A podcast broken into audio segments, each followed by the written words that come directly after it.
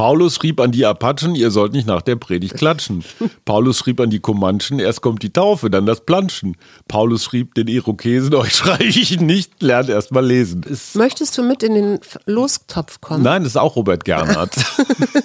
Und ich finde, den Irokesen zu sagen, lernt erst mal lesen, das ist natürlich eine kulturelle Hochnäsigkeit, die äh, können wir überhaupt nicht durchgehen lassen. Wir distanzieren uns davon in aller Form, lieber Wolfgang, von deinem Lieblingsdichter. Wir, Arbeit, Leben, Liebe. der Mutmach-Podcast der Berliner Morgenpost. Einen wunderschönen guten Tag. Hier sind wieder wir und hier sind wirklich wieder wir. Na, na, na, na, na, na, na, na, na, na, na, na. Warum singe ich das das? jetzt das? Ist das nicht das Eurovisionssignal? Ja, kann sein. Ich wollte ein Statement zu Europa abgeben. Mhm. Ich bin nun wirklich kein Freund von Herrn Macron, aber ich bin noch viel weniger Freundin von äh, Marine Le Pen. Und ganz offenbar hat Emmanuel Macron gewonnen. Das sagen wir jetzt am. Das sagen wir am Sonntagabend, nachdem die Hochrechnung so 58 zu 42 für Macron Mhm. ausgeben, wobei 42 für Le Pen ne, ist echt. Ja. Was passiert, wenn die das nächste Mal wieder antritt? Ja, ne? ja. Also man gewöhnt sich dran. Hast du jemals geglaubt, dass äh, Marine Le Pen Präsidentin Frankreichs werden könnte? Ich habe das mal irgendwann überlegt und abgewogen und dann habe ich mir aber die Stichwahl angeguckt und da Mhm. hat ja auch noch ein linker Kandidat, der hat ja den dritten Platz gemacht, ich weiß jetzt nicht, wie er heißt. Ja gut, äh, Mélenchon, aber die, die dritten. Und also, dann dachte ich mir, wenn Macron die Mitte einfängt, wie würde ein Linker würde niemals einen Rechten wählen? Natürlich. Ja, ja, doch, die Linken stimmt. wählen als allererste die Rechten. Weil die die Mitte ja hassen. Gut, also Macron, das ist eine wirklich gute Nachricht. Die Achse Paris-Berlin, die letztendlich der Stabilisator für die EU ist, Ja. Es gäbe tausend Sachen, die man ändern oder verbessern könnte, aber mit Marine Le Pen wäre alles viel schwieriger Ja, geworden. ja. Aber sag mal, was denkst du, wie kommt es, dass dieser, dass Nationalismus wieder so stark zunimmt? Hat das was mit Unsicherheit Hm. zu tun oder mit Unübersichtlichkeit des Lebens oder wo würdest find- du das festmachen? Ich finde das eine ganz, ganz spannende Frage, weil ich in den letzten zwei Wochen in relativ vielen Museen war. Äh, ich gebe jetzt mal ein bisschen an, in San Francisco, in Los Angeles und in New York. Wenn ich in die Vereinigten Staaten fahre, in diesem Fall ja mit unserem 17-jährigen Sohn, so ein bisschen kommen wir, ich zeige dir mal die Welt. Museumsbesuche sind für mich einfach immer toll. Kannst du da ganz kurz aber Ja. für den oder die, die nächste Reise nach USA planen, sagen, welches Museum dich am meisten begeistert hat? Das Whitney Museum in New York, so am Ende der Highline dieser, dieser alten Bahnlinie, die Mhm. Mit jetzt so eine schönen aufgebockte Fußgängerpassage ist, also wirklich so ein Spazierweg. Mhm. Also das Whitney ist für mich, es ist so mein Lieblingsmuseum Mhm. und das MoMA hatte wieder alles rausgeholt, was ging. Die haben ja einfach diese gigantische äh, Guggenheim habe ich diesmal ausgelassen. Ich wollte noch in Harlem in eins, das haben wir aber nicht mehr geschafft. In ähm, Los Angeles waren wir im Das Hate, war aber nicht meine das kannte ich Frage. nicht. Und die interessante Debatte, die in Kulturkreisen geführt wird, jetzt übrigens auch zur Eröffnung der Biennale, die Kunst hatte sich in den letzten 10, 20 Jahren so internationalisiert, so globalisiert. Ne? Also jeder Künstler konnte überall hin reisen, überall hin ausstellen. Ne? Die Biennale war ein Feuerwerk und nationale Grenzen zählten auf dem Kunstmarkt nicht mehr, sondern Ja. man hat die großen Themen verhandelt, die weit über die Grenzen hinausgingen.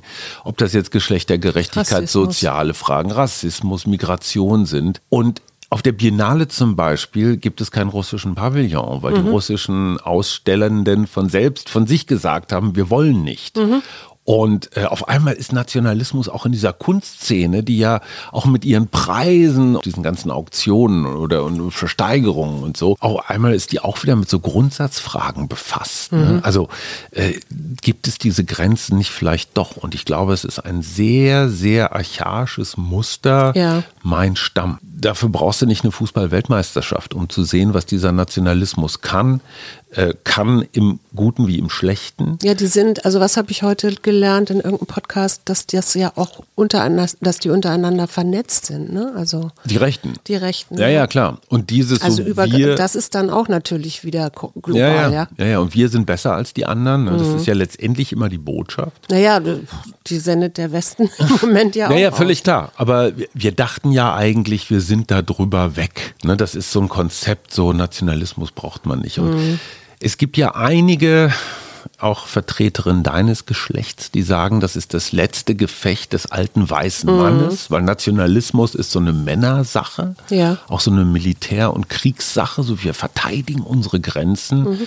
Also das Rückzugsgefecht der Trumps und Putins und so, die einfach alle nochmal auch so ein Männer- und natürlich auch Frauen- und Gesellschaftsbild haben, patriarchalisch, pyramidenartig organisiert. Oben steht der Pharao und da wird nichts in Frage Der gestellt. Patron. Wenn man dagegen Marina Weißband hört, die jetzt so sehr modern sagt, so wir müssen Bürger beteiligen und alle mit reinbringen und alle stimmen und so. Ich, ich weiß es ehrlich gesagt nicht. Ich weiß nur, dass Nationalismus ein echt süßes Gift ist, also Ja. Opium fürs Volk. Sag einmal, Marie-Agnes Strack-Zimmermann, Die wir hier auch schon hatten im Podcast. ich würde einfach auch mal sagen, seitdem wir sie hatten, ist sie ganz groß rausgekommen. Nicht nur Kevin Kühner, bei Jens Spahn hat es nicht ganz funktioniert, Bei diese Michael, mich, von Michael Müller hört man kaum noch Michael was. Weber. Äh, die war die große Starin des FDP-Parteitags. Mhm. Kannst du dir das erklären? Erzähl du mir mal als Frau, warum Frau Strack-Zimmermann so, ein, so Ich glaube, weil die gerade sehr wehrhaft ist und Herrn Scholz ja auch eingeladen hat in den, ähm, wie heißt der, Verteidigungsausschuss oder was Mhm. ist das, wo sie da auch Vorsitzende ist. Und also sehr, sehr klar und sehr resolut ist, im Ja. Gegensatz von Scholz, den man ja, der das ja alles versucht zu erklären, aber Mhm. irgendwie wartet man immer, dass er mal jetzt sagt, er führt. Ja, auf der anderen Seite fand ich das sehr interessant, weil die drei, die da in die Ukraine gefahren sind, ne? Toni Mhm. Hofreiter, Strack Zimmermann und der SPD-Vertreter, dessen Namen ich jetzt gerade suche, ich will Michael Jung sagen, er heißt aber nicht Nee. Mhm. Michael Jung, Michael Roth heißt er. Das sind ja drei, von denen man ohne dass man ihnen zu nahe tritt, schon auch sagen können, die sind so ein ganz klein bisschen übergangen worden. Ne? Also bei Strack Zimmermann noch bei uns im Podcast. Hätte Herr Hofreiter Frauenministerin werden sollen? Nein, aber der hätte Minister werden sollen. Und dann ist ja Cem, Cem Özdemir, der, der sollte ja eigentlich Landwirtschaft oder Umwelt oder irgendwie sowas machen. Strack Zimmermann war eigentlich als Verteidigungsministerin zumindest mal in der engeren Wahl. Wäre die jetzt besser?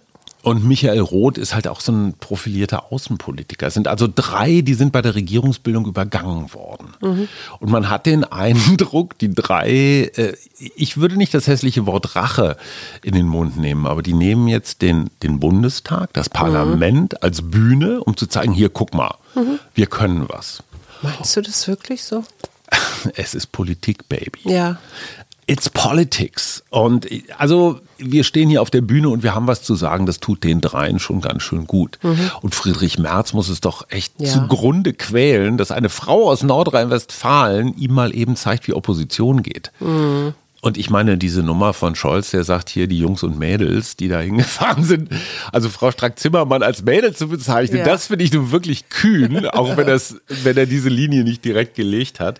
Aber die Frau ist schon gut und die hat auf dem FDP-Parteitag so abgeräumt, die Leute standen auf den Tischen und die kann ja auch reden. Ne? Die Frau ist echt, echt gut. Also im Kanzleramt steht sie, glaube ich, auf der Shitliste so bei den Top 3. Äh, aber mal gucken. Ja, aber ich glaube, sie macht was, was wir ja beim Habeck auch so mögen. Mhm. Auf eine Art, so ein bisschen ehrlich ist das ja auch, oder? Auf jeden Fall. Und sie löst natürlich für die FDP ein gigantisches Problem, nämlich das Frauenproblem. Ja. Wusstest du, dass überwiegend Männer in die FDP Ja, ja, ja. eintreten? Ich habe hier mal die Zahlen verlesen, wie das Ja. ist. Und die Grüne Partei hat die meisten Frauen oder über, also mehr Frauen als Männer sogar. Ja, und Bijan Diasaray wird der neue FDP-Generalsekretär. Da ist es jetzt auch. Finde Mhm. ich super. Einer mit Migrationshintergrund. Prima. Super Typ. Also alles, was ich von dem gehört habe, das ist auch so ein richtiger, schneidiger Generalsekretär. Ja. Der, der verstellt sich auch nicht. Ne? Da weiß man, was man kriegt. FDP pur. Mhm. Würdest du die jetzt wählen? Nö. Denk doch mal ein bisschen länger nach. Nein, ich äh, kann mich, also das geht ja schon beim Tempolimit los, beziehungsweise keinem Tempolimit. Unmoralische Frage des Tages. Vor ein paar Wochen ist das Maskenverbot gefallen.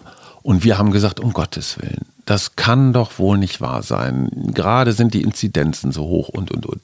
Das Ergebnis ist, dass seitdem die Inzidenzen gefallen sind, also jetzt nicht deswegen, aber parallel dazu, aber der große Anstieg durch den Wegfall der Masken ist offenbar nicht eingetreten. Mhm. Waren wir zu lauterbachisch unterwegs, zu alarmistisch? Nee, das glaube ich nicht. Ich glaube tatsächlich, dass diese liebe Omikron-Variante eine größere Menge im Volk befallen hat, als sich das auf der, in der Statistik zeigt. Dunkelziffer. Weil, ja, Dunkelziffer, mhm. weil dann auch Leute, die vielleicht Symptome haben, sich dann selber, Aber das keine Ahnung. vorher auch gegolten Und haben. Deswegen gehen die Zahlen nicht Ja, runter. aber Omikron ist ja nun gegenüber den anderen Varianten relativ harmlos. Ja, ja, schon klar, aber Omikron gab es ja vor dem Ende des Maskenverbots auch.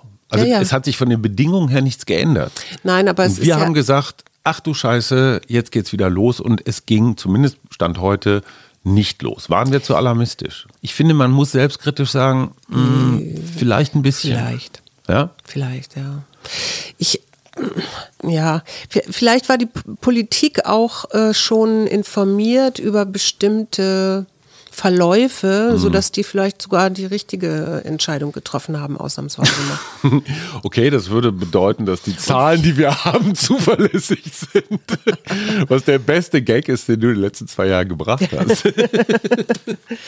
Darf ich dich mal eine völlige andere Frage, dir eine andere Frage stellen? Unbedingt.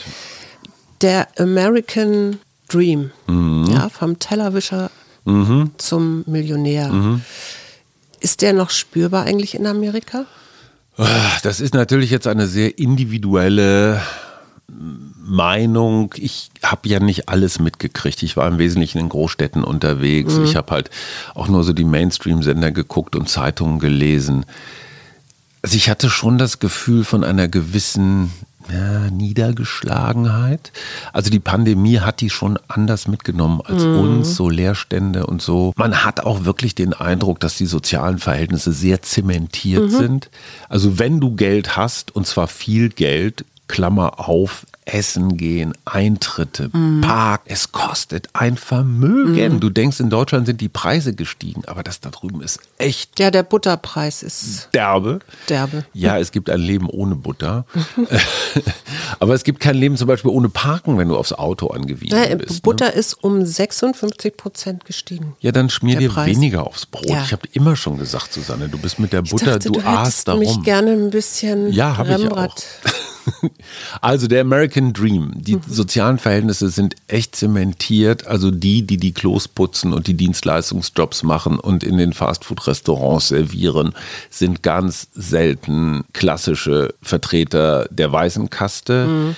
Aber das war ja vorher auch schon so. Ja, ja, klar, aber es sind die Latinos, es sind die Schwarzen, es sind auch die asiatischen Einwanderer und es sind dann doch überwiegend die Weißen, die du in den Museen siehst, die du in den Vergnügungsparks, gut, in so vielen war ich nicht, oder auch in den Nationalparks siehst. Aber wie ist denn so, ich meine, man kriegt ja auch manchmal von in, auf der Straße so eine Stimmung mit, wie die, gehen Mm. die Leute miteinander um, sind die freundlich zueinander, Masken trägt man glaube ich nicht mehr, ne? Auch. Doch, es gibt ein hohes Maß an freiwilligen Maskenträgern. Also im öffentlichen Nahverkehr ist es sogar auch noch vorgeschrieben.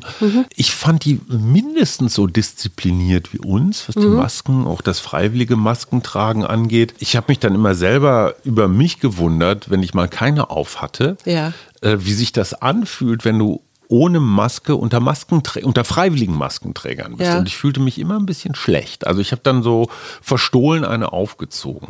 Aber nochmal, American Dream bedeutet für mich immer, jeder kann es schaffen. Ja. Und das ist ja auch das Versprechen, was in Deutschland letztendlich mal galt. Wenn du fleißig bist und Steuern zahlst und ein anständiger Bürger, Bürgerin, dann, dann hast du es irgendwann zu einem bescheidenen Wohlstand, zu einer ordentlichen Rente gebracht. Ich glaube, das ist eines der ganz, ganz großen Probleme unserer Gesellschaften. Ja. Insbesondere auch, wenn dieser Boomer-Bauch, also wir, ähm, ins Alter kommen und, und da merken wir schon auch diese Systemschlacht, dieses geleitete, diktatorisch-autokratische System, also chinesisch, russisch, gegen dieses liberale, freie. Das scheint tatsächlich sowas wie eine, ja, wie so eine Systemauseinandersetzung der nächsten Jahre zu werden. Und der Umgang miteinander, muss man mal wirklich sagen, er ist von einer gewissen Grundfreundlichkeit. Man kann jetzt sagen, Aber das, das- ist die Amerikaner aufgesetzt. sind ja das war ja immer so. Ja, ne? genau. Dieses Hi, how are you und äh, have a nice day und sowas. Das mag alles aufgesetzt sein und die erwarten auch gar keine Antwort, wenn du sagst, äh, how are you? Oder du sagst so ein ganz schnelles Fine, how are you? Aber es schafft eine gewisse Grundstimmung, die jetzt erstmal nicht so schlecht ist. Da könnte sich gerade auch äh, der Berliner Einzelhandel vielleicht mal ein Beispiel nehmen. Ähm, also das, das habe ich nach wie vor als sehr freundlich empfunden. Was mich total gewundert hat noch, diese Digitalisierung, von der alle reden. Ja. Ich habe echt lange nicht mehr in so vielen Schlangen mir die Füße so platt gestanden. Egal, ob wir jetzt Termine reserviert hatten für dann und dann, ob es Mietwagen abholen waren, ob es am Flughafen war, wo ich mir dachte, hä? Also die Steuerung von gesellschaftlichen Vorgängen durch digitale Hilfsmittel ja. zu sagen, da sind die Amis jetzt aber ganz weit vorne, Apps, die nicht funktionieren. Also, äh, boah, ist genauso ein Schlachtfeld wie hier. Mhm. Da passt ja ganz gut zu, dass die Hamburger Stiftung für Zukunftsfragen, die von der Tabakkoindustrie junge Menschen oder überhaupt Menschen befragt, hat rausgekriegt oder hat in einer Befragung eben nach Zukunft, ob die sich auf die Zukunft freuen oder so, herausbekommen, dass junge Menschen inzwischen auf diese Frage eher sagen, sie würden sich ähm, die Vergangenheit zurückwünschen, äh, wünschen, beziehungsweise sie würden lieber in der Vergangenheit leben. Tja.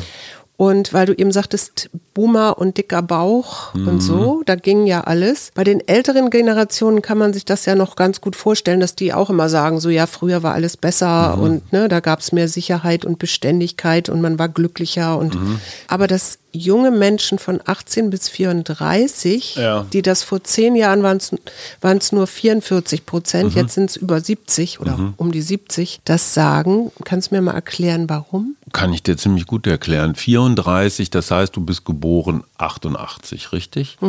Am Tag drauf fiel die Mauer, 89. Da war so eine kurze Aufbruchstimmung, so von wegen, äh, jetzt das Ende der Geschichte. Ne? Ja. Jetzt hat der Kapitalismus gewonnen.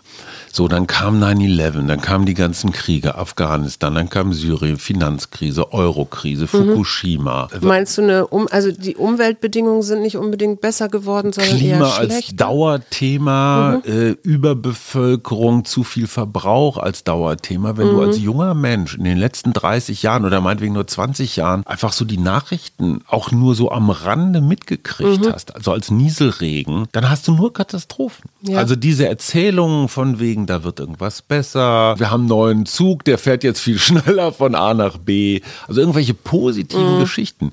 Die Geschichten sind immer nur Bedrohung, die Geschichten sind immer nur Mangel, die Geschichten sind immer nur Weltuntergang. Das ist vielleicht auch noch so ein kleiner Unterschied zu Amerika, dieser Glaube, vielleicht wird ja doch noch mal irgendwas besser. Der ist da vielleicht nicht mehr ganz so stabil, wie er vor keine Ahnung, 50 Jahren war, Ja. aber glaube ich immer noch größer. Ja. Und unsere Erfahrung lehrt doch, hey, äh, die meisten Krisen haben wir ja irgendwie dann doch überstanden. Die Forscher sagen in dem Fall tatsächlich, das Problem sei durch Corona noch verstärkt worden. Das kann ja, haben wir noch ganz vergessen, ja. Und interessanterweise erlebt das Beamtentum eine Renaissance. Ja, klar, macht total das Sinn. macht, ja klar, wieder mehr Jobs. Sicherheit. Meine Mutter hat gesagt, Junge, werd doch Beamter. Das hat mein Vater auch gesagt. Ja, und warum haben wir es nicht gemacht? Wo, wenn du hättest, unmoralische Frage zwei des Tages, wenn du hättest Beamtin werden müssen, Mhm. wo wärst du am liebsten eingesetzt worden? Bei der Polizei. Du, Ja. so als Straßenbullin? Ich glaube eher so in, in so einer Ermittlungstruppe oder sowas. Also Wow, so als Profiler, oder? Als ja, irgendwie sowas. Mhm. Oh Gott, du hättest mich bestimmt gekriegt, wenn ich. womit? Naja, ich hätte irgendeinen Späti morgens um drei sturzbetrunken ausgenommen, weil ich dringend noch ein Bier hätte haben wollen. Und ich glaube, ich hätte mich irgendwie so in der Forstwirtschaft, äh, hätte ich mich irgendwie so als, als Oberförster, ist das auch Beamter? Ja, wahrscheinlich, oder? Mhm. auch Die neue. Ach, da fällt mir Woche. übrigens ein, weil Ja. ich habe ja mit Paul über Verzicht geredet. Ja. Und hinterher ist mir dann beim Podcast, weil ich, also es ging so darum, worauf kannst du auf gar keinen Fall verzichten. Und dann habe ich gesagt, so Familie und Freunde, gute Freunde. Und hinterher dachte ich so, aber eigentlich kann ich auch auf die Natur nicht verzichten, habe ich aber total vergessen. Ja, dann scheint es ja nicht so wichtig zu sein. Ich finde Ja, die das Natur genau darüber habe ich mich dann auch, darüber habe ich mich dann auch Was würde die äh, Psychologin über- zu dir sagen? befragt. Ja, weiß ich auch nicht. Wir haben daraufhin nämlich einen sehr netten, über Instagram, sehr nette Mail bekommen. Mhm. Und zwar von, jetzt darf ich auch gar nicht, auf jeden Fall weit, weit weg aus Chile. Ach. Die uns auch schon lange, lange hört. Sorry, über dass ich den Namen, ich glaube Sabine war es. Auf jeden Fall schreibt sie, meine Prioritäten sind jetzt andere. Die ist 67. Podcast Familie, hören. Freunde, Natur und Gesundheit. Ich lebe sehr genügsam und brauche keinen Luxus, habe ein altes Auto und einen schönen Garten und fast jeden Tag meine kleinen Enkel bei mir. Was will man mehr? Ja, ist doch schön. Schön, oder? Garten hätte ich auch gerne. Altes Auto haben wir schon.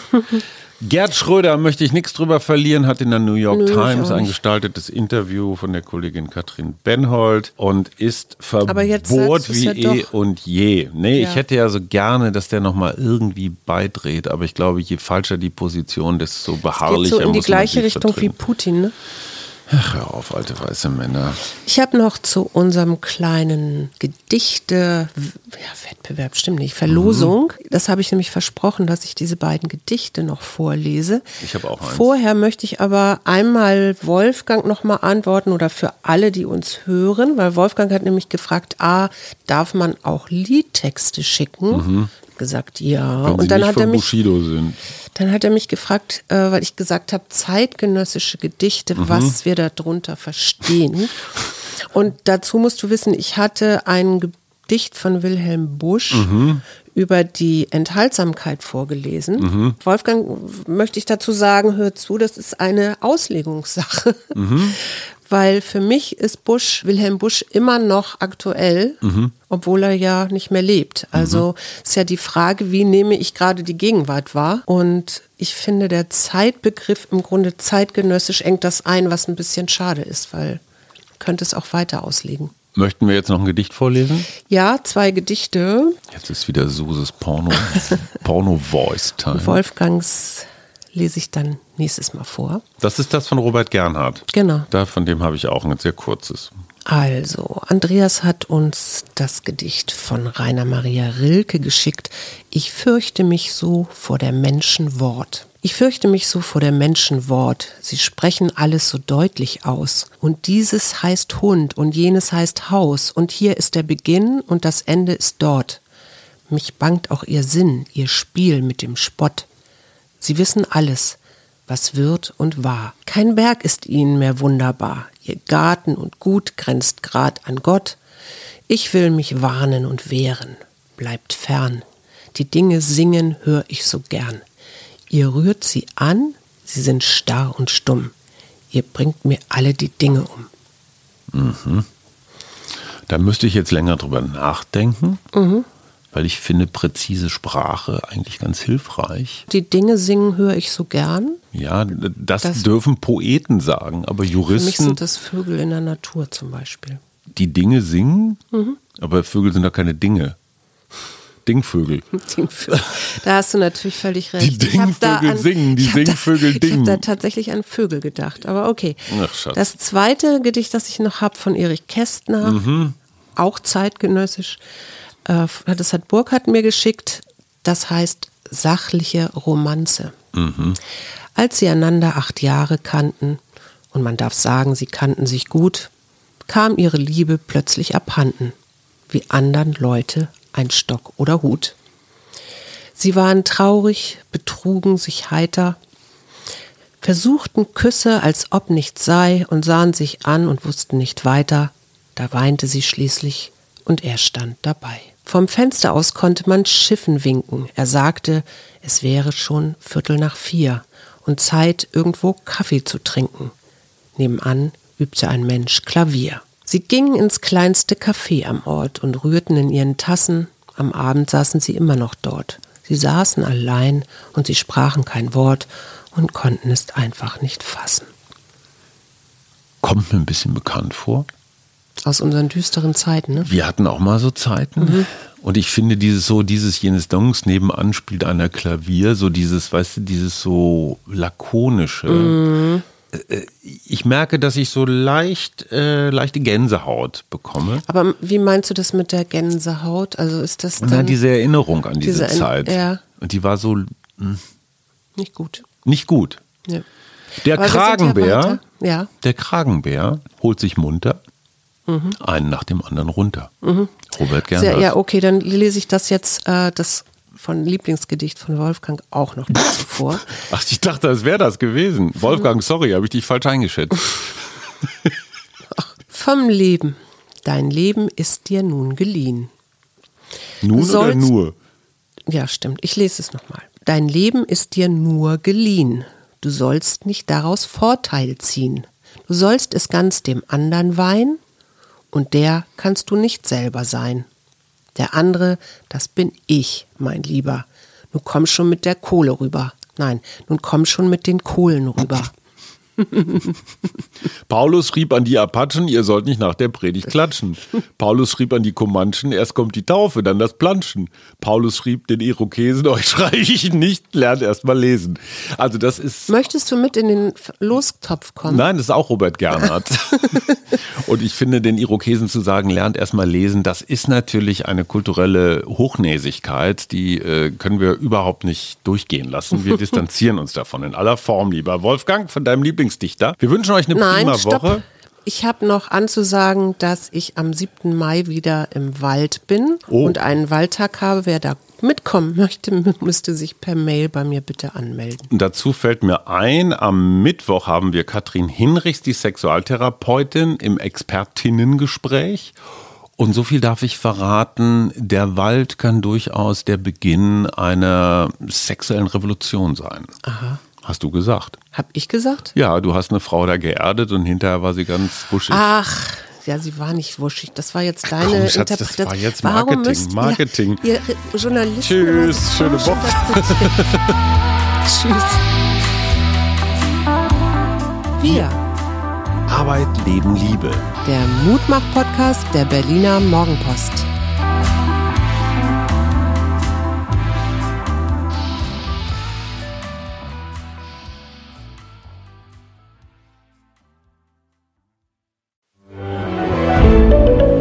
Ein Podcast von Funke.